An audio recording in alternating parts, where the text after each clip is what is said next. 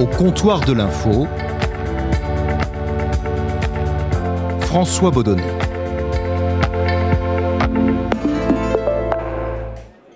Et au comptoir de l'info, j'ai été rejoint aujourd'hui par euh, Tristan Walex. Salut Tristan. Salut.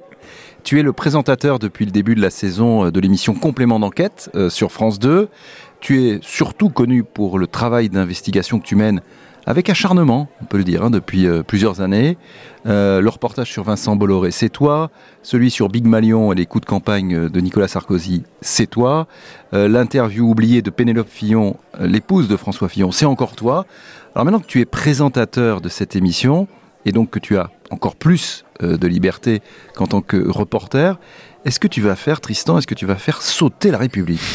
Alors, je tiens à préciser que c'est moi, mais c'est nous, hein, typiquement, le, reportage sur Pénélope Fillon, euh, je l'ai fait avec des, collègues, euh, Yvon Martinet, Pierre Monéger, c'est un travail d'équipe parce que je pense que l'investigation, c'est un, boulot collectif parce qu'on se rend compte qu'on est beaucoup plus efficace à plusieurs. Bon, tout ça c'est très joli, mais tu réponds pas à ma question.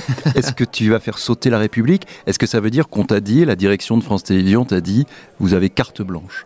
Alors, on m'a pas dit euh, fais sauter la République. En revanche, on m'a vraiment dit oui, carte blanche. On veut des sujets qui gratte, on veut que, veut de l'enquête, on veut de l'enquête euh, à la fois dure et variée, c'est-à-dire qu'on euh, on m'a vraiment dit qu'il ne fallait absolument pas d'autocensure. Le but de complément d'enquête, c'est de d'enquêter sur euh, tout, c'est-à-dire qu'on enquête sur. Moi, j'aime beaucoup l'investigation sur les lieux de pouvoir, c'est-à-dire que j'aime bien faire des enquêtes sur le, pouvoir politique, le pouvoir économique, le pouvoir médiatique, et vraiment pour le coup, on a une totale liberté et on enquête sur tout et tout le, Est-ce que c'est euh, au service public de, de faire ce, ce genre d'enquête qui gratte, comme tu dis? Alors tout le monde pourrait en faire. Moi j'ai démarré euh, à TF1, donc j'ai démarré euh, dans le privé, TF1, un groupe Bouygues, et pour le coup, je fais pas partie des gens qui pensent qu'il n'y a que euh, dans le service public qu'on peut faire des enquêtes euh, indépendantes. C'est plus facile parce que oui, effectivement, on n'a pas, on a moins de publicité. Enfin, en tout cas, on est moins euh, soumis aux pressions des annonceurs. qu'on a, on, revendique aussi notre indépendance. On, est militant du on n'est pas militant, mais on est militant d'une forme de journalisme indépendant. Mais je, je, je, pense que dans le privé aussi, moi à TF1, on avait à l'époque créé un, un service enquête et pourtant c'était, j'y étais de 2007 à 2012 euh, donc pendant le quinquennat Nicolas Sarkozy, qui était un, des meilleurs copains de, de, de, de, Martin Bouygues, qui était donc l'actionnaire de, TF1, qui est toujours l'actionnaire de TF1. Et néanmoins, on avait pu faire des, très belles enquêtes à l'époque sur l'affaire Bettencourt, l'affaire Karachi, qui mettait en cause directement euh, euh, Nicolas Sarkozy, et c'était fait toujours en toute indépendance. Donc je pense que oui, il y a des questions qui se posent aujourd'hui sur la concentration des médias, le fait qu'une poignée de milliardaires mmh. détiennent énormément de, médias. Je pense qu'aujourd'hui, le, le paysage médiatique et télévisuel est un petit peu compliqué et que c'est à France Télévisions euh, qu'on est les mieux placés pour faire de l'enquête et qu'on est presque dans une position de monopole, parfois en tout cas d'un point de vue euh, télévisuel. Euh, mais en, théorie, on pourrait aussi faire de, l'enquête et de l'investigation dans, des médias privés. Alors la dernière émission, le dernier numéro de complément d'enquête fait, fait, déjà des, des vagues, puisque vous révélez des documents secret défense. Est-ce que euh, ça a été difficile, tu vas nous dire un, petit mot quand même sur euh, ce, que, ce que vous révélez, mais est-ce que ça a été compliqué, j'imagine, de, révéler ces, ces, documents auxquels normalement, par définition, personne n'a accès? Alors c'est compliqué parce qu'effectivement, ce sont, euh, on parle d'une opération secrète menée par la France en Égypte depuis des années, qui, qui en gros, c'est une opération qui permet à la France de, de, de garder un certain partenariat privilégié avec, avec l'Égypte et euh, la, source qui, qui nous a contacté et qui a contacté notre notre euh, notre partenaire Disclose qui euh, qui a fait cette enquête avec nous. Disclose, c'est Disclose, c'est un, un, média d'investigation indépendant qui a beaucoup travaillé sur les ventes d'armes, notamment les ventes d'armes à l'Arabie Saoudite, et c'est le, le, genre de partenaire indépendant avec qui euh, il devient quasiment incontournable de faire de l'enquête aujourd'hui. Et c'est vrai que c'est une, une enquête compliquée qu'on mène depuis depuis plusieurs mois euh, et, c'est vraiment un, cas d'école parce que euh, il a fallu le, travailler dans la, plus grande confidentialité. Il y avait très peu de personnes qui étaient au courant euh, de, de, de, cette enquête parce que c'est une opération secrète couverte par le secret défense. Les documents que l'on révèle sont couverts par le secret défense. Au cœur de ces révélations, l'opération secrète Sirli, du nom d'un oiseau du désert. une mission de renseignement menée à bord de sept avions par les militaires français au profit de l'armée égyptienne. Son objectif? La lutte contre le terrorisme. Mais nous avons découvert que les informations fournies par la France ont en réalité conduit à des frappes égyptiennes contre des civils la source qui nous a transmis ces documents et, qui les a transmis à Disclose euh, prend a pris énormément de risques en prenant contact avec nous, euh, puisque euh, le secret défense et la violation du secret défense, c'est un délit qui est puni de, de, de 5 ans de prison. Donc voilà, il faut qu'on fasse très attention et euh, voilà cette source. Donc toi tu risques, enfin et, l'équipe et, de l'émission risque de la prison pour les ah, ah. informations que vous révélez. Alors c'est surtout notre source qui risque cela. Après comme elle est protégée.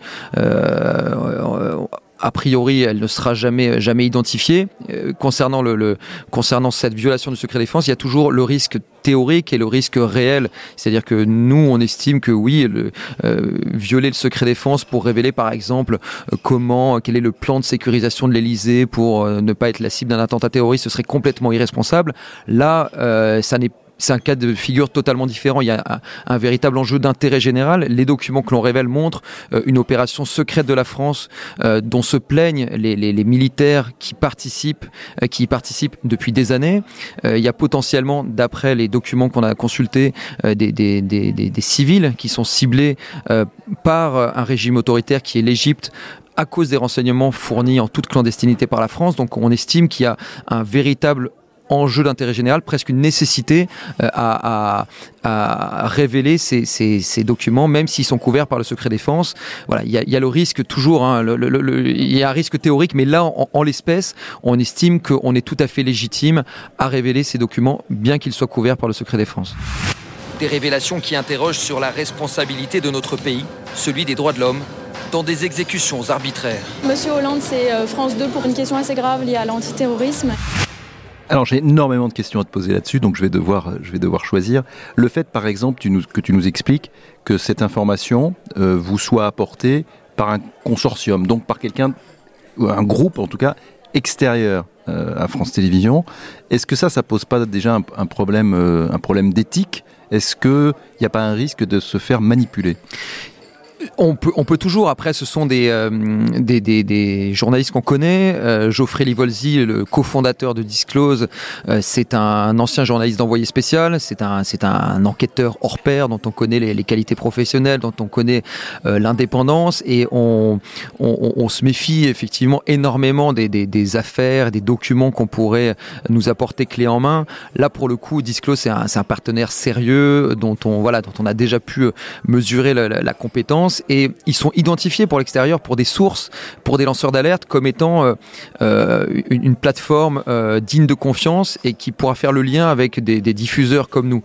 mais ça veut dire que complément d'enquête n'a pas les moyens euh, de, de, sortir, euh, puisque c'est le terme journalistique, de sortir euh, elle-même, l'émission n'a pas les moyens de sortir elle-même ce type d'information. Si, ça pourrait, après tout, tout dépend, on a des, des moyens, en gros complément d'enquête, on a à peu près un peu plus de la moitié des, des, reportages qui sont fabriqués en interne avec une équipe de journalistes qui appartient à, à, la rédaction de France Télévisions et une petite moitié des sujets qui sont commandés à l'extérieur, donc comme à, comme à Disclose. Alors, je parlais des, reportages que tu as signés ou, co-signés. D'ailleurs, c'était euh, pas forcément pour, plan pour complément d'enquête. Tu as travaillé aussi, pour, par exemple, pour en, envoyé spécial. Bon, à chaque fois, c'est quand même euh, très touchy. Donc, quelles sont les précautions que l'on prend avant diffusion? J'imagine qu'il y en a énormément. et je pense évidemment en particulier aux précautions sur le plan juridique. Alors, il y a beaucoup de, de précautions en termes de, de protection des sources. Hein. Là, j'en parlais typiquement sur le secret défense. Euh, on fait tout pour que notre source soit absolument euh, intraçable, c'est-à-dire donc euh, on communique via des, des, des, des plateformes sécurisées. On, on, essaye de privilégier les, les rencontres physiques au, au, au mail et, et, et, au coup de téléphone dans la mesure du possible.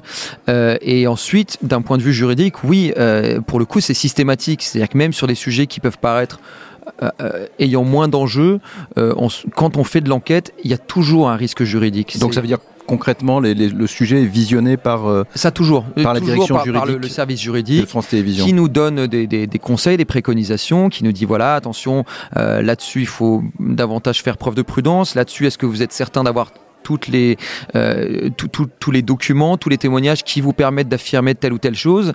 Euh, Là-dessus, on vous prévient que euh, le, le, le, il y a un risque juridique et c'est à nous ensuite d'évaluer si euh, parfois on est prêt à prendre un risque juridique. Il y a, a des questions, par exemple, de euh, violation. On parlait du secret défense. Il y a aussi parfois du secret de l'instruction. Parfois, on, on, on, pioche dans des dossiers judiciaires parce qu'on estime qu'il est de notre devoir et dans le dans l'intérêt général de révéler telle ou telle information qui est couverte par le, secret de l'instruction. Et parfois, oui, on est prêt à prendre un risque juridique quand on estime que euh, il y a un intérêt général à révéler cette information. Il y a un sujet en particulier euh, qui t'a coûté entre guillemets beaucoup de soucis sur le plan juridique, c'est celui que et, be et beaucoup d'argent à France Télévisions. Et beaucoup d'argent à France Télévisions, c'est celui sur sur Vincent Bolloré.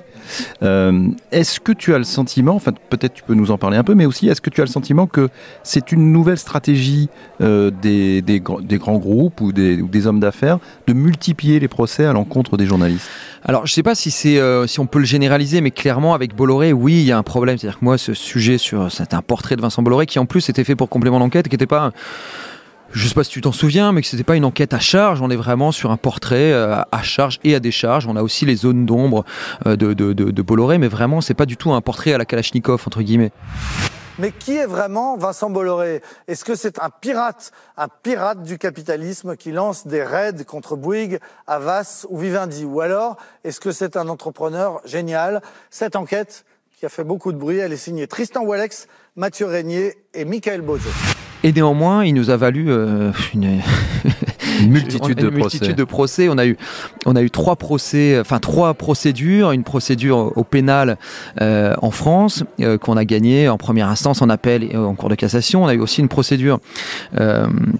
Euh, devant le tribunal de commerce, c'est-à-dire que le groupe Bolloré a attaqué France Télévisions pour dénigrement et concurrence déloyale et euh, il a réclamé 50 millions d'euros de dommages et intérêts. J'avais demandé au service juridique, c'est le record. Jamais mmh. un groupe a demandé autant d'argent à France Télévisions pour un, un reportage. Hein.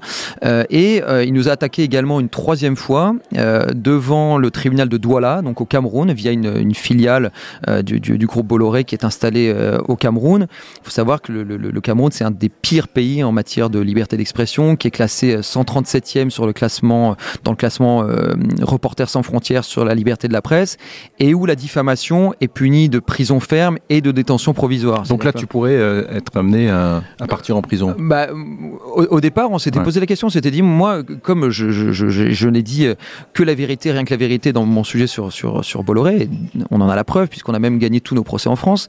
Je voulais, moi, au départ, aller au Cameroun et dire, bah, ok, j'y vais avec mes témoins, mes documents, toutes mes preuves. Mmh. Euh, et en fait, nos avocats ont dit non, non, c'est pas du tout une bonne idée parce que euh, tu vas te faire coup, arrêter.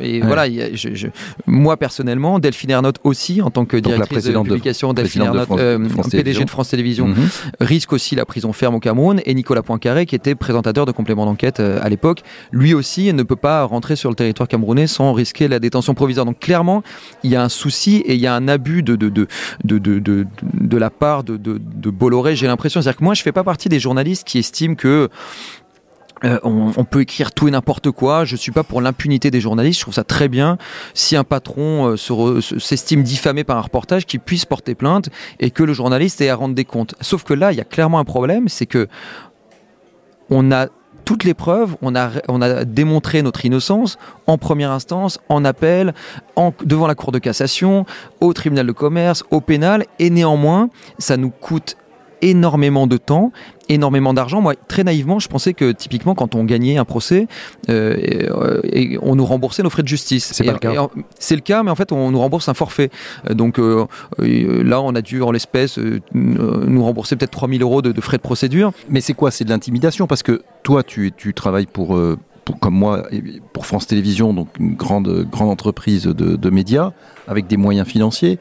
Euh, si tu avais été journaliste indépendant ou euh, patron de ta propre société de production, est-ce que tu te serais lancé dans ce portrait de, Bolloré? Alors je sais pas si je me serais lancé. En tout cas, si je m'étais lancé euh, dans une petite boîte de production, c'est sûr que cette boîte aurait coulé. Et, là, il y a un problème, c'est-à-dire que je ne pense pas que des, groupes comme Bolloré portent plainte en espérant gagner leur procès en diffamation. Je pense qu'ils portent plainte uniquement pour intimider, pour pouvoir faire euh, des communiqués de presse disant attention, je réclame 50 millions d'euros parce qu'on a été méchant avec moi dans un reportage. Et là, il y a là il y a un véritable là il y a un véritable problème parce Mais que qu'est-ce oui, qu'il faudrait faire pour éviter ce, ce- ce type de procès?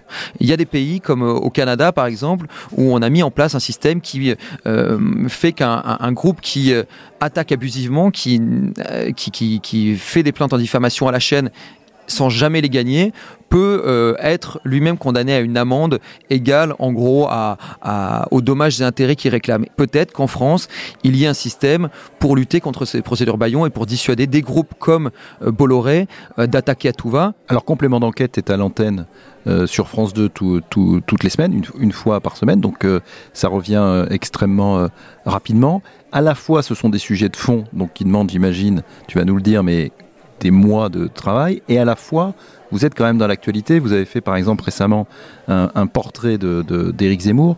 Comment on arrive à travailler à la fois sur le temps long et le temps court en même temps? Bah, c'est toute la difficulté, c'est-à-dire qu'effectivement, on est à la fois une émission d'investigation et on ne veut pas être complètement déconnecté euh, de l'actualité. C'est c'est pas, c'est pas complètement froid. Dès le mois de juin, on, s'est dit, bah tiens, on pourrait enquêter sur euh, sur ce monsieur sans imaginer qu'il serait finalement euh, peut-être presque candidat à la présidentielle.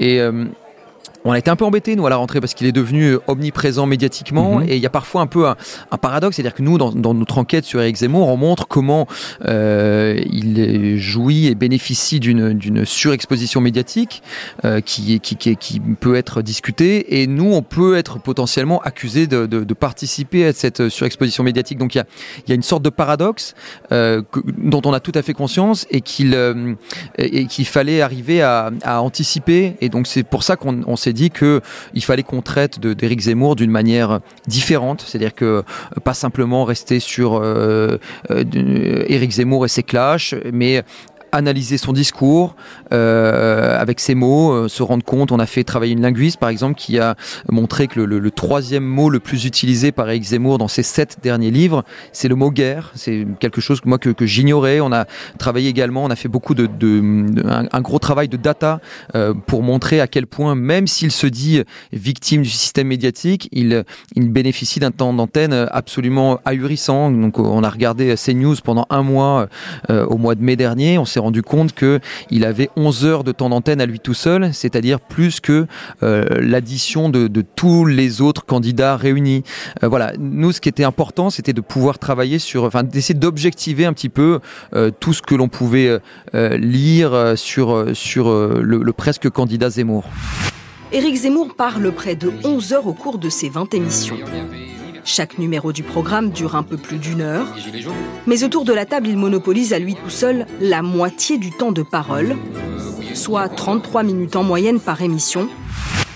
Tu avais travaillé sur un, un- un autre euh, homme politique, euh, Fran- François Fillon, avec euh, ce, ce reportage euh, sur l'interview oubliée euh, de, de Pénélope Fillon. Est-ce que tu peux nous, expliquer un peu comment vous aviez, je dis vous parce que tu nous as expliqué évidemment que c'était un travail d'équipe, mais comment vous aviez à l'époque mis la main sur cette, euh, sur cette interview de la femme de François Fillon? Alors complètement au hasard, justement, c'est ça qui est terrible et ça va démystifier euh, totalement le journalisme d'investigation. Mais à l'époque, donc c'était pour envoyé spécial. Le Canard enchaîné avait sorti euh, son premier article sur les soupçons d'emploi fictif de, de Pénélope Fillon, et on avait une semaine nous pour faire un, reportage euh, euh, qui au départ avait bon l'ambition d'essayer de trouver des choses nouvelles, mais c'est vrai qu'une semaine c'est peu de temps. Très Donc, court. voilà, c'est très très très court. Parfois on peut enquêter six mois, un an sur sur un sujet. Là, on a une semaine, c'était vraiment très peu. Et donc on a, on est parti, voilà, un peu dans tous les sens. Yvan Martinet, un collègue de d'envoyé spécial, est allé euh, à Sablé-sur-Sarthe. Enfin, on a, euh, moi j'ai- pas mal enquêté euh, à l'Assemblée nationale et on avait retrouvé une trace d'une une vieille interview de, de, Pénélope Fillon donnée à un journal anglais, le Télégraphe.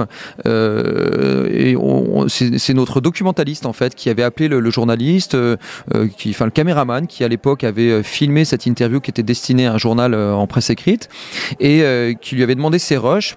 Par chance, euh, il avait dit bah, je vais regarder, ah, bah, tiens, j'ai retrouvé ma cassette, je vais vous la donner. Il nous l'envoie et nous on est vraiment on, y prête. Vous y croyez pas Non, enfin on se hmm. dit oui, on va regarder, c'est intéressant parce que c'est une interview qu'elle donne sur sa vie, sur ce qu'elle fait. Quand, François Fillon, à l'époque, il est. Il, est, alors je crois qu'il est premier, ministre, à l'époque. Hein. Hmm, hmm, et, donc elle raconte un peu sa vie de, de, femme au foyer, qu'elle elle aimerait bien reprendre les études, etc., etc. Et on a un, troisième collègue, Pierre Monégier, qui était chez lui un, lundi soir, je me souviens, le lundi d'avant la diffusion, donc qui, avait lieu le jeudi, et euh, il, part avec la cassette, il, est chargé de faire la, traduction de cette interview qui dure à peu près une demi-heure, et je me souviens qu'il nous envoie un texto à, 2 heures du matin, à Yvan et moi, euh, qui étions en salle de montage, pour dire, euh, vous ne le croirez jamais, mais Pénélope Fillon, deux points, ouvrez les guillemets, je n'ai jamais été l'assistante de mon mari. Je n'ai jamais été son assistante ou quoi que ce soit de ce genre. Je ne m'occupe pas non plus de sa communication c'est vrai que pour nous c'était c'était incroyable, c'est-à-dire qu'en fait quand vous partez sur ce type d'enquête, vous savez pas ce que vous allez trouver. Nous au départ, le canard enchaîné sort une euh, ces infos, on sait pas, on, ne, préjuge pas, on se dit pas bah tiens euh, Pénélope Fillon a forcément bénéficié d'un emploi fictif ou au contraire elle est forcément innocente. Vraiment on n'a pas de on n'a pas de de, de, de, présupposés. On enquête à charge et à décharge et c'est vrai que quand on reçoit ce type de d'éléments euh, et quand on fait de l'enquête, c'est ce qu'on appelle le, smoking gun quoi, le, le, vous savez la, preuve la, la, preuve absolue mm. que que qui n'existe pas dans tous les dossiers d'ailleurs. Et c'est mm. vrai que là, on s'est dit, bah, tiens, c'est dingue, c'est vraiment la, voilà, la preuve chimiquement pure. Euh, tout le monde se demande si Pénélope Fillon a déjà un jour été assistante de son mari, et elle-même, en fait, euh, reconnaît publiquement ne pas l'avoir été. C'est vrai que c'était un moment, euh, c'était un moment. Qu'est-ce que tu te dis toi? Il est il est 2 heures du matin, tu reçois le, le SMS et là tu te dis quoi? Ah bah là je me dis euh, bon bah en fait ce sera pas François Fillon le futur président de la République. Il faut se remettre dans le contexte. À l'époque il est vraiment très haut dans les sondages. Il y a cette affaire qui sort dont on sait pas bien ce qu'elle va donner. Et moi je sais que quand on reçoit ce, ce, SMS de notre collègue, on se dit bon oui là clairement il y a, y a c'est un changement euh, presque historique entre guillemets. C'est-à-dire qu'effectivement euh, Fillon était censé être le futur président de la République et nous c'est à ce moment-là qu'on comprend que c'est fini tu nous racontes des, choses incroyables, enfin, incroyables. Euh, on se dit, euh, on a beaucoup de pouvoir. Pour le, coup, on est les, médias, c'est le, quatrième pouvoir. Est-ce, que c'est ça qui te, motive? Alors, je veux pas donner l'impression que justement, moi, je suis pas un militant, je suis pas anti-Fillon, je suis pas. Mais effectivement, essayer de, découvrir, ça fait très naïf de dire ça, mais je, le pense depuis que je suis tout petit. Mais essayer de découvrir un peu de, des vérités cachées, de gratter euh, là où ça fait mal, c'est vrai que c'est quelque chose qui, que, ça me fait. J'aime bien ça. C'est un, un kiff. J'imagine que c'est des des reproches qu'on doit te faire. On, reproche souvent à ce type d'enquête, tu disais à charge et à décharge, mais, mais parfois les, téléspectateurs, ceux qui regardent ces enquêtes, euh, je ne parle pas forcément de complément d'enquête ou d'envoyé spécial, mais ils se disent en fait c'est quand même à charge. Ou alors quand ils commencent, ils ont une idée préconçue. Mais alors pour le coup, typiquement, ils, veulent se le payer. C'est ça qui est, qui est, génial pour Pénélope Fillon, c'est-à-dire que nous, on aurait retrouvé euh, une vidéo de, de Pénélope Fillon racontant ah bah j'ai toujours été assistante de mon mari ou une vidéo de Pénélope Fillon en train de travailler, on aurait été euh, très heureux de, de, de, le montrer. Vraiment, nous quand on part sur cette enquête, on n'a aucune idée, aucun a priori. Donc non non, on, est euh, on est vraiment, on fait vraiment ce travail d'enquête à charge et à décharge. On n'a pas de chapelle, on appartient, on n'a pas de couleur politique, idéologique. On est on enquête sur tout et tout le monde et vraiment on, simplement on, on, dit ce qu'on. Et c'est vrai qu'en début d'année, on avait fait le choix d'ouvrir la saison de complément d'enquête par une enquête sur le financement du complotisme, qui est une super belle enquête qui montre comment la publicité permet de financer les pires sites conspirationnistes. Et à l'époque, euh, on a été euh, pas mal attaqué sur les réseaux sociaux. Oui, vous êtes à la solde du pouvoir, euh, vous êtes macroniste, vous êtes, vous êtes à la solde de Big Pharma, des laboratoires pharmaceutiques, etc. Bon, ok, soit. Et ce qui était intéressant, c'est qu'une semaine plus tard, on avait une autre enquête euh, qui était cette fois-ci sur Big Pharma, justement, sur comment euh, les laboratoires pharmaceutiques organisent des fausses pénuries de médicaments pour faire monter les, les, les prix de ces médicaments. Et c'était intéressant parce que cette fois-ci, on s'est pris une salve de, de, de, de critiques euh, de la part de gens qui nous soutenaient une semaine plus tôt. Et là, qui nous disaient, mais quand même, vous vous rendez compte, vous parlez de Big Pharma, est-ce que c'est pas un peu irresponsable en période de défiance, anti-vax, etc. Et nous, on a répondu, mais non, c'est ça, c'est comme ça qu'on montre qu'on est indépendant. Est-ce que tu as le, sentiment que la façon euh, générale de faire du, journalisme au cours de ces dernières euh, années ou voire dernières décennies, est-ce qu'elle a changé? Tu parlais en, début de, de, cet épisode du podcast euh, de ce travail avec un consortium. Il y a de plus en plus de, consortiums de journalistes sur le plan international. Est-ce que ça, par exemple, c'est un changement? Pour le coup, je pense que c'est un vrai changement. Je, crois que l'enquête euh, et le journalisme d'investigation, hein, il y a, y a une 20-30 ans, était vraiment un, travail de, assez solitaire. On avait des, gens qui étaient, euh, qui avaient euh, une source et qui souvent d'ailleurs appartenaient à un clan. Moi, je me souviens, je vais pas citer de nom parce que je veux pas, pas, pas être vexant, mais on avait des, des, des, gens qui étaient très proches de la, de la Chiraki et qui sortaient beaucoup de dossiers sur euh, Nicolas Sarkozy et à l'inverse des, des qui, désinguaient Nicolas Sarkozy à tout va. Et, je pense que ce, ce fonctionnement du journaliste d'investigation trop proche d'une de ces sources euh, qui peut avoir un intérêt à le manipuler, etc. Je, pense que ça a fini par montrer ses limites. Et c'est vrai qu'aujourd'hui, j'ai l'impression qu'on est dans un, monde où l'investigation est un petit peu plus euh, euh, pure, un peu plus indépendante, et que le fait de, travailler en consortium et à plusieurs, c'est vraiment quelque chose de sain. C'est-à-dire quand on travaille en consortium, quand on travaille avec des, partenaires, on est souvent complémentaires et on se sert les uns les autres. Tristan ou Alex, merci beaucoup d'avoir euh, participé euh, au comptoir euh, de l'info. Merci encore. Merci à toi. Et puis nous, on se retrouve très bientôt pour un nouvel épisode.